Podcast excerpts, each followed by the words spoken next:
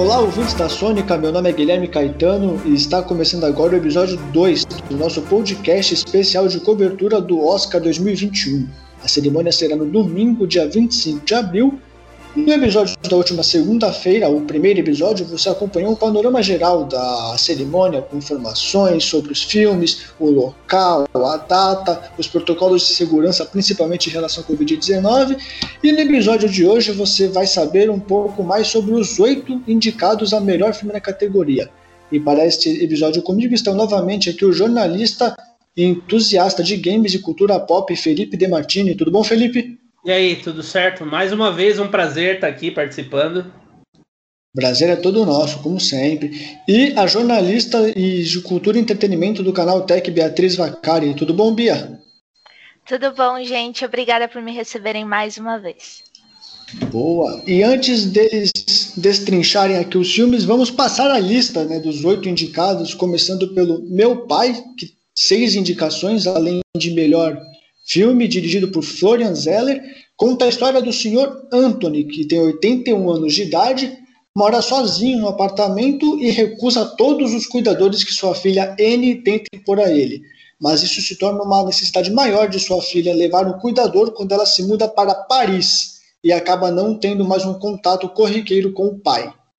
Nosso próximo filme na lista é Judas e o Messias Negro, que também, com seis indicações além de melhor filme, dirigido por Chaka King, que é, conta a história dos Panteras Negras da década de 60, no movimento de Chicago, lá no estado de Illinois, que ele oferece um acordo pelo FBI para se filtrar e adquirir informações do presidente Fred Hampton, do, dos Panteras Negras.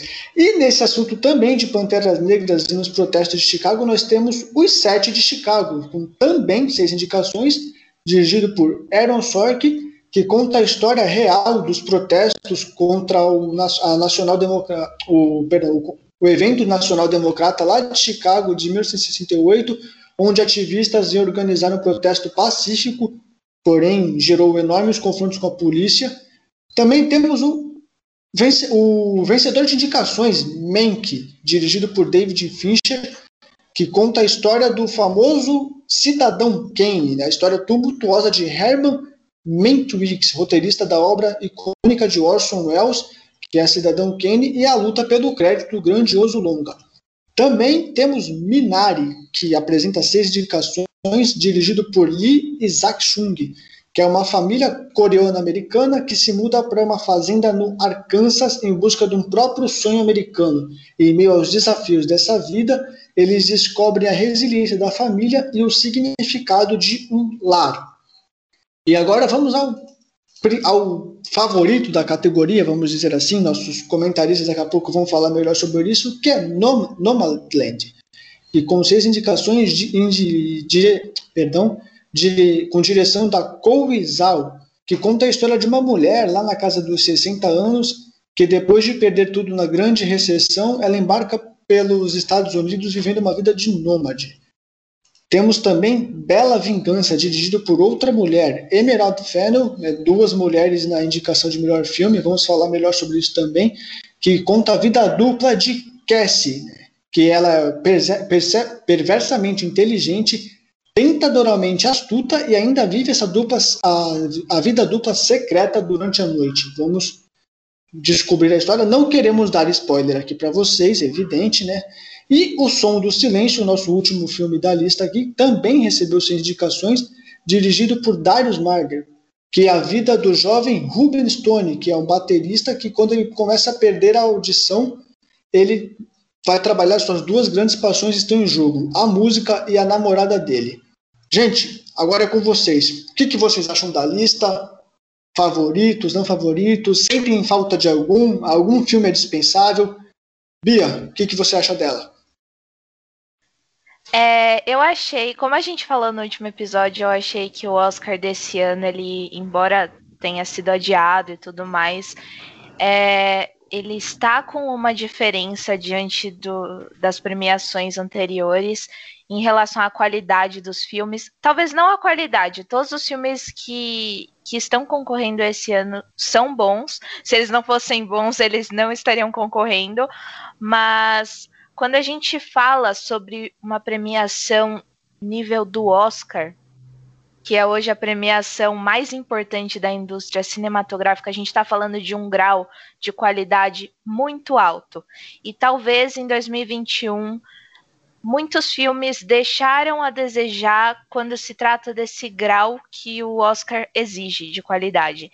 Então, tem muitos filmes que talvez se o mundo não estivesse no cenário que está, eles não estariam na premiação hoje. Embora seja uma lista muito interessante, é, tem filmes aí que com certeza merecem o seu o seu local na premiação, como Meu Pai, Nomadland, o próprio Minari também, que está surpreendendo na, nas premiações, talvez eles não estivessem, os demais, né? Talvez eles não estivessem na, no Oscar se, se o mundo não estivesse vivendo todo esse atraso causado pelo coronavírus. E para você, Felipe, o que você achou da lista? Sente falta de algum filme? Tiraria algum filme dessa lista? Conte Nossa, pra gente. Eu, eu concordo plenamente com, com a Bia. Eu acho que a gente tem um, uma cerimônia aí que vem muito, muito afetada pela pandemia, com toda certeza. É, e a gente. É, é engraçado, porque é, tem muitos dos filmes dessa lista que eu assisti não, não achei. São todos muito bons, né? Todos estão acima da média, com toda certeza. Não tem nenhum filme. Não tem nenhum filme ruim, horroroso. E isso é, isso é muito difícil de você ver é, no Oscar, né? É, mas eu senti, senti falta, principalmente, de um filme chamado O Mauritanian, acho que é o, o Mauritânio em português, ou, ou, algo assim, que é a história de um, de um prisioneiro de Guantánamo, que ele foi preso é, como, como um dos recrutadores do Bin Laden para o 11 de setembro. Só que o governo americano não tinha provas é um filme com a, a Jodie Foster, ela faz a, a, advogada dele, né? Ela é uma ativista, é advogada dele, e é sobre toda, todos os anos que ele passou preso, mas com foco nisso, assim, será, será que esse cara fez o que o que estão acusando ele de fazer? Porque existem provas de envolvimento dele com terroristas. Mas será que ele fez? Será que ele não fez? Enfim, é, é um cara que passou, uma história real, o cara passou 14 anos preso e nunca conseguiram provar nada contra ele, ainda que ele que ele tivesse sim os seus envolvimentos e os seus podres aí nessa questão. É um filme muito bom, um filme muito bem dirigido. Eu comparo a atuação com a atuação do Sound of Metal, sim, aquela coisa muito visceral, é, muito que você consegue quase sentir a dor do personagem ali, sabe? E ainda e ele ainda tem aquela coisa de tentar levar as coisas de uma forma da melhor forma possível, ainda que ele esteja devastado. É um filme que merecia mais. O meu preferido ainda é o Sound of Metal, como eu falei ontem, mas acho que Mauritanian fica a dica aí de filme que não está indicado a melhor filme, mas que merecia estar. Um filme baseado em fatos reais, que geralmente é um filme muito atrativo, né? Nós temos dois filmes indicados esse ano, baseados em fatos reais, os Sete de Chicago e Judas o Messias Negro, que por, até coincidentemente conta a história do mesmo período de década ali de Chicago. E também ano passado a, a, a atriz Kate Betts, não sei se estou pronunciando o sobrenome dela, ela, ela concorreu a melhor atriz coadjuvante no caso de Richard Gere, né? Que foi o rapaz falsamente acusado de terrorismo. Então, realmente é, é um filme muito interessante e muito atrativo para a academia para estar nessa lista, né, gente? Mas ah, impossível não falarmos da pandemia aqui e traz uma curiosidade, a gente está falando, a Bia citou as produções, você também. A média ano passado de orçamento dos filmes foi de 64 milhões de dólares, dos oito indicados. Desse ano, 14 milhões. Então mostra claramente que a pandemia afetou né, o, as produções originais, tanto da Netflix quanto da Amazon, o que trouxe longas é, com menos produções, podemos dizer assim, vocês acham que realmente em termos técnicos os filmes podem, em relação a esse ano, ano passado, tem muita diferença, Felipe? O que, que você acha? É, eu não sei se em termos técnicos, assim, porque, como eu falei, a gente tem filmes muito bons, muito bem dirigidos, muito bem atuados, é, então. É, mas, sem dúvida, essa, essa diferença se dá quando você olha para a lista de indicados e você não tem algo do porte de um 1917, sabe? Essa grande produção com batalhas épicas, campais gigantescas, sabe? É, eu acho que isso, isso é um, uma, um impacto um impacto a ser considerado, apesar de você ter sim grandes histórias. Judas e o Messias Negro é uma história super cheia, Uh, o, o, o set de Chicago também é uma história muito importante, uma história que te enche assim o roteiro, sabe? Um roteiro que traz muita coisa para você. É, mas aquela coisa, sei lá, do Oscar sempre ter aquele filme, aquele filme histórico, aquela grande produção com o que o pessoal fala que é ah, o supra-sumo do cinema, coisas como 1917, coisas como La La Land, sabe? Aquela coisa gigantesca, assim, em escala não necessariamente em técnica, mas em escala. Isso a gente não tem esse ano. Aí fica a dúvida, né? Será que faz falta? Boa pergunta. Responda essa pergunta, Bia. O que, que você acha? Nossa, que questionamento difícil. Eu te botei é... na cilada, né? Não, eu concordo, eu concordo. Esse ano a gente realmente tá faltando, a gente nota, né, essa falta de alguma coisa em escala. É, mas eu acho que questões orçamentais são é uma coisa tão relativa, porque, por exemplo, Mulan é, é, foi o live action da Disney é, de maior orçamento até agora. Isso é nítido. Isso é nítido. Eu não sei se vocês assistiram Mulan, mas isso é nítido em, em cada minuto da tela. É, tanto em questão de figurino quanto em questão de cenário, é, a própria simetria dos planos, dos enquadramentos, é, tudo dá para ver na tela. Mas, por exemplo, é, a Netflix é uma, é, um, é uma produtora que gasta muita. Gasta uma boa quantidade do orçamento em direção de arte.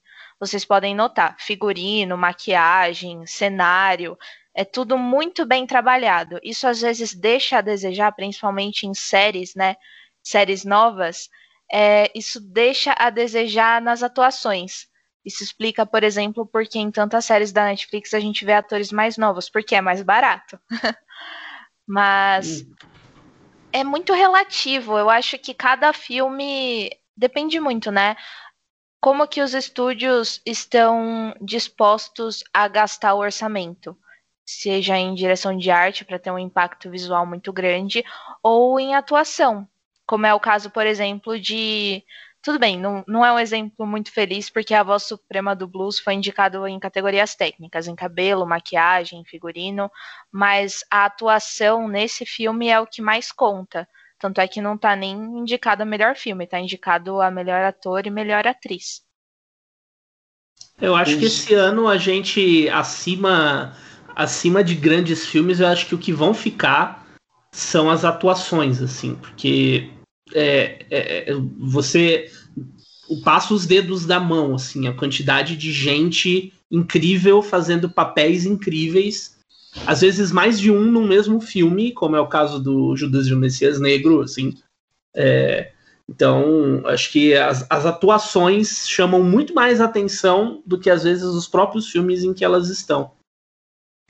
Muito. E é, trazendo você falando bastante de atores, a gente traz a Netflix, pelo terceiro ano consecutivo, tem um filme com 10 indicações ou mais, né? No Roma, foi em 2019, teve 10 indicações. Esse ano, ano passado, perdão, o Irlandês, com 11 indicações, que aí ela investiu em Al Pacino, Robert De Niro e Martin Scorsese para direção. E esse ano, Mank, que é a produção original da Netflix, também com 10 indicações, porém com investimento em atores de peso. Né? Nós temos o Gary Oldman, que protagoniza o Mank, e a melhor atriz coadjuvante, a Amanda Seyfried, que faz o papel, me fugiu o nome dela agora no série. Então, assim, Netflix, o, nós temos uma variedade grande de atores, além desses de peso, que a Netflix aposta para premiações, mas fica muito bom o que aconteceu esse ano, é a grande diversidade que nós temos no Oscar, né? Ah, nós temos dos oito filmes indicados a melhor filme, três são protagonizados por não brancos, que é Judas e o Messias Negro, é, Som do Silêncio e, e, o terceiro filme é Minari. Minari, muito obrigado. E também nós temos dois protagonizados por mulheres, que é Nomadland e Bela Vingança, além, é claro, de duas mulheres pela primeira vez estarem concorrendo no melhor filme, né? Nós temos a Chloe Zhao em Nomadland e a Emerald Fennel em Bela Vingança. Isso é, acho que o ponto mais positivo que nós podemos trazer da cerimônia, né, gente? A diversidade e o que, que vocês veem neste presente momento e o que pode afetar para o futuro esse impacto positivo na cerimônia? Começando por você, Bia. É só uma dúvida. Você está falando da diversidade? Sim, como, é, diversidade como um todo. Que, que, é o impacto positivo dela nessa cerimônia e para o futuro da academia também. Como você ah, vê? Entendi. Eu acho que as controvérsias no ano passado é, impactaram muito esse ano, porque no ano passado a Natalie Portman chegou na cerimônia do Oscar com um sobretudo em que estava estampado o sobrenome de várias diretoras é, de Hollywood que tinham sido esnobadas na categoria de direção do Oscar.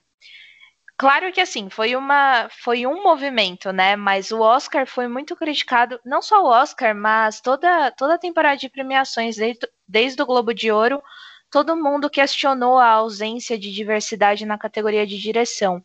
Isso também aconteceu com o BAFTA no ano passado, em que em que houve falta de diversidade em categorias de, de atuação. A Margot Robbie chegou a ser indicada por dois filmes diferentes é, em atriz coadjuvante no ano passado no BAFTA.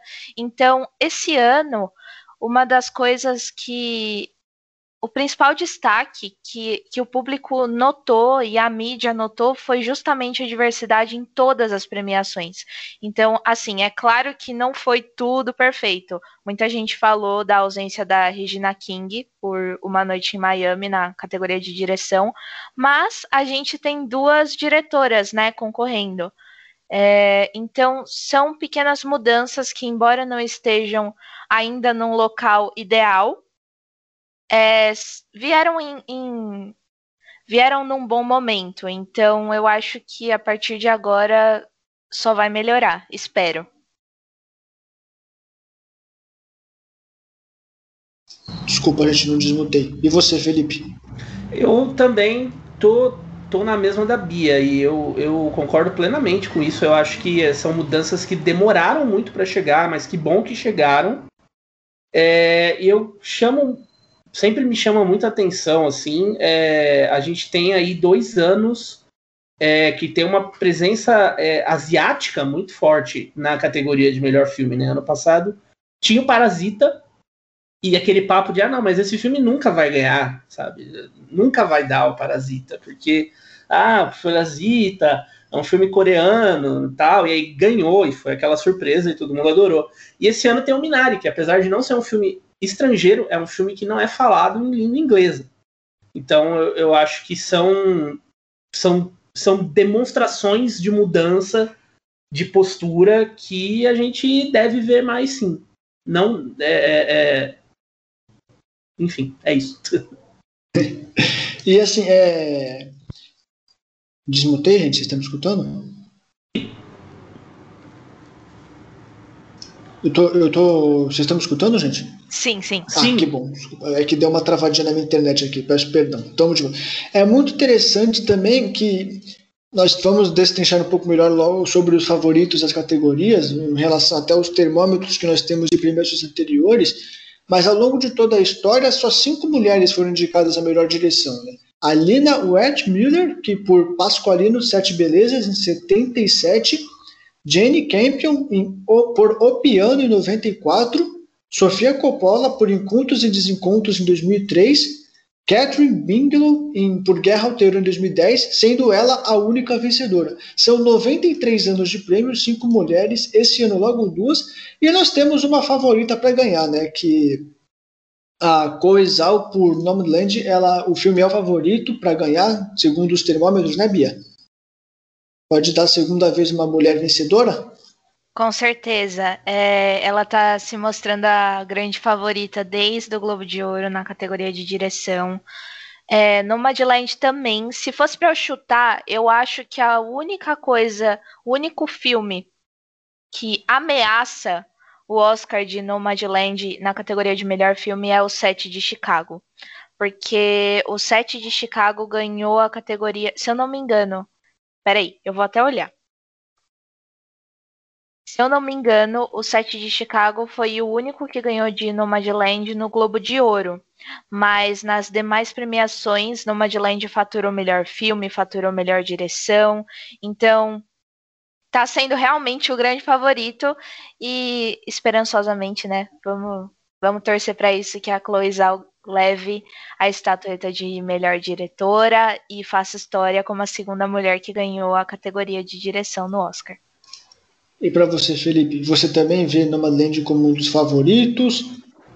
Sim, eu acho que ele é sim é, o favorito, apesar de ele não ser o meu favorito, mas eu acho que ele, ele pelo, pelo tema que ele aborda, é, pela pegada dele, pelo momento em que ele sai e o, o, a situação que ele retrata, ele, ele deve, deve confirmar aí no Oscar. Eu também torço muito pela Cloizal, assim.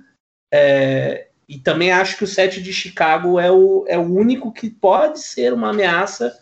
Talvez a gente veja uma surpresa ali com o Judas e o Messias Negro, mas eu acho que no máximo a briga fica entre os três aí, ou entre os dois, mas eu acho que vai dar Nomadland. Apesar do meu preferido ser o Sound of Metal. E, e, eu quero dois palpites de vocês agora: o palpite na razão e o palpite na emoção.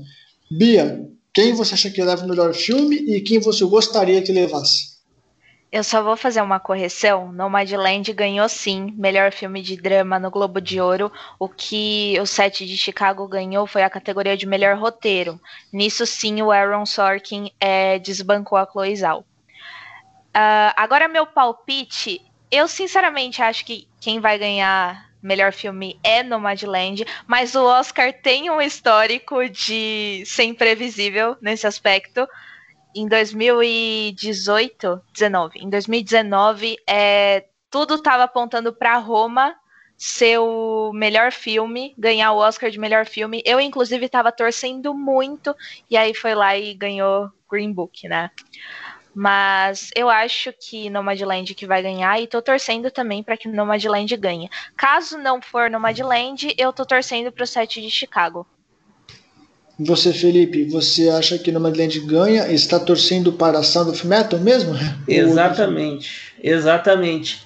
A, a Bia falou é, sobre as surpresas e né, o Oscar vem surpreendendo mesmo e tem aquelas tem aquelas, aqueles joguinhos assim que às vezes a imprensa faz, que a gente às vezes não sabe nem direito se é real, se não é aquela coisa de ah, se um filme vai ganhar melhor filme, eles dão a estatueta de melhor diretor para outro filme para poder premiar dois. Então, quem sabe a gente veja aí uma eles entregam uma estatueta para Chloe Zhao como diretora, espero, e aí de repente dão o prêmio para o set de Chicago como melhor filme.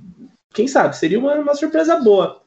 Mas eu acho que o Nomadland vai, vai atropelar em ambas as categorias. Nossa, Sim. É bem levantado esse ponto, até porque até o ano passado todo mundo falava que quem ganhava melhor diretor não ganhava melhor filme, né? Ano passado isso foi quebrado com Parasita, mas se você for parar para pensar, foi uma verdade, porque 2019, por exemplo, como eu citei, o Alfonso Cuarón ganhou a estatueta de melhor diretor por Roma. E aí, quando ele ganhou, todo mundo ficou, vixe, Roma não vai ganhar melhor filme. E deu no que deu, né? De Green Book ganhar o Oscar. Mas pode ser que isso se repita esse ano de novo. Pode ser que a Chloe Zhao ganhe melhor diretora e aí o melhor filme vá para o set de Chicago ou vá para qualquer outro da categoria. É, é uma surpresa. O Oscar é totalmente imprevisível nesse aspecto. Roma, que foi uma produção original Netflix que não ganhou no, é, em 2019. O Irlandês e Histórias do Casamento, uma produção original Netflix que não ganhou em 2020. E esse ano, se tiver a surpresa do set de Chicago, pode ser que a Netflix leve a sua primeira estatueta de melhor filme para casa. E o quanto para vocês isso pode fortalecer os streamings em geral? A Netflix tendo, sendo uma produtora que leva para casa a, a, estatueta de melhor filme. O que, que, você acha, Felipe?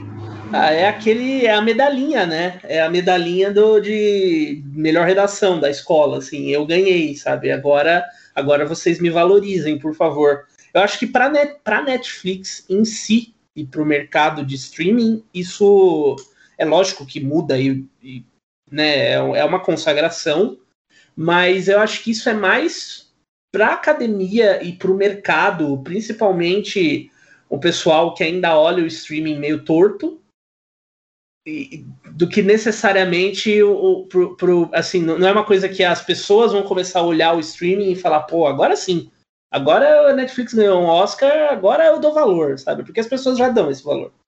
Eu acho que é mais, é mais pro mercado em si como uma validação, talvez, do streaming. E para você, Bia?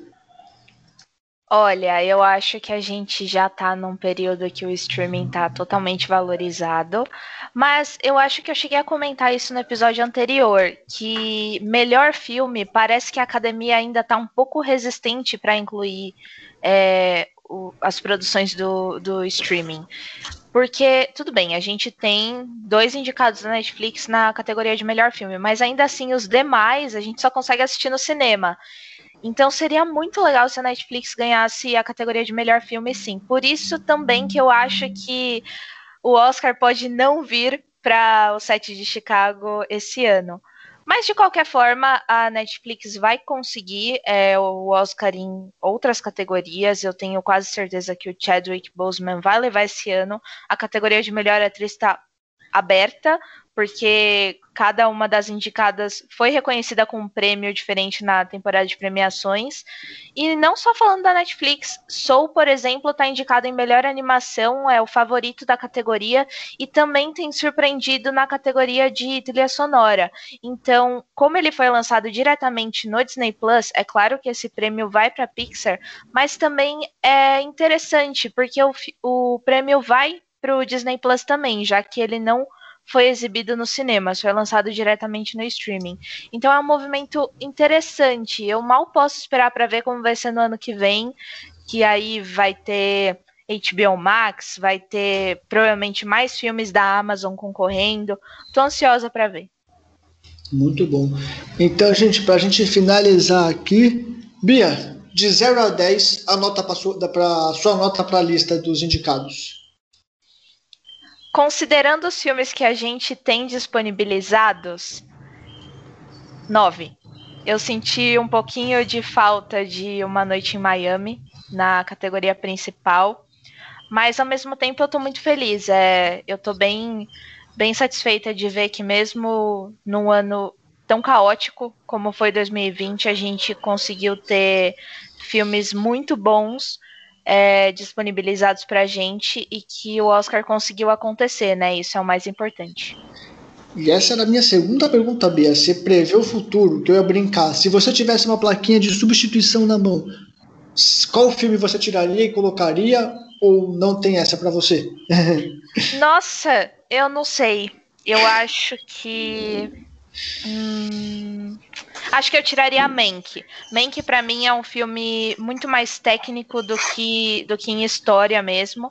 É, e eu provavelmente colocaria Uma Noite em Miami ou eu não sei, eu teria que eu teria que olhar direitinho. Provavelmente eu colocaria a Druck da Alemanha para concorrer na categoria de melhor filme. Talvez não Uma Noite em Miami, mas Druck. E para você, Felipe, de 0 a 10, qual a sua nota para a lista dos indicados? E também, se você tivesse a plaquinha da substituição na mão, qual filme você tiraria e qual filme você colocaria? Eu, eu daria, acho que oito. É verdade, Uma Noite em Miami merecia mais mesmo. É, e o Mauritanian, que eu falei. E acho que eu tiraria Mank também, colocaria o Mauritânio. E aumentaria um, filme a mais na, na categoria para botar Uma Noite em Miami também, porque aí fica difícil tirar qualquer outro ali. É, tá, tem uma lista que é são nomes consideráveis assim mas a, a, a, falta de Uma Noite em Miami e o Mauritânio realmente eu, eu senti assim muito interessante Gente, vamos chegando ao fim de mais um episódio da nossa cobertura do Oscar 2021. Felipe Bia, muito obrigado pela participação mais uma vez nesse episódio. O que, que vocês estão achando da nossa cobertura? Estão gostando do papo? Podem falar, gente. Vai lá, Bia. É, obrigada de novo pelo convite, é muito legal estar aqui. E eu tô gostando bastante. Eu, a participação nesses episódios tá me deixando cada vez mais ansiosa pro Oscar. E tá sendo muito legal fazer essa mesa redonda com vocês aqui. E você, eu, Felipe? Eu também agradeço o convite. Acho que agora eu não, não me despeço da cobertura, mas foi muito massa vir aqui falar de, de, de defender a, a a Memória do Mauritânio, que é um filme que eu gostei demais e eu recomendo para todos vocês assistam. Não, não, não, não se limitem só a essa lista é, de melhor filme, porque principalmente nas categorias de melhor ator e melhor atriz, tem muita coisa boa que não tá nessa lista que vale a pena assistir também. Valeu demais e qualquer coisa, estamos aí. A gente agradece demais a sua participação, Felipe. Excelentes recomendações aí. Excelente argumento de não olhar somente para aquela categoria de melhor filme. Não é só nisso que a cerimônia está envolvida, com certeza. E lembrando você, ouvintes, esse episódio vai para o ar na programação da Rádio Sônica e também você pode acompanhar pelo Spotify e Mixcloud da rádio. Este foi o segundo episódio Amanhã tem mais, quinta tem muito mais, sexta também, a, a semana inteira de programação do Oscar 2021 e nos vemos na quarta-feira, dia 21. Um grande abraço.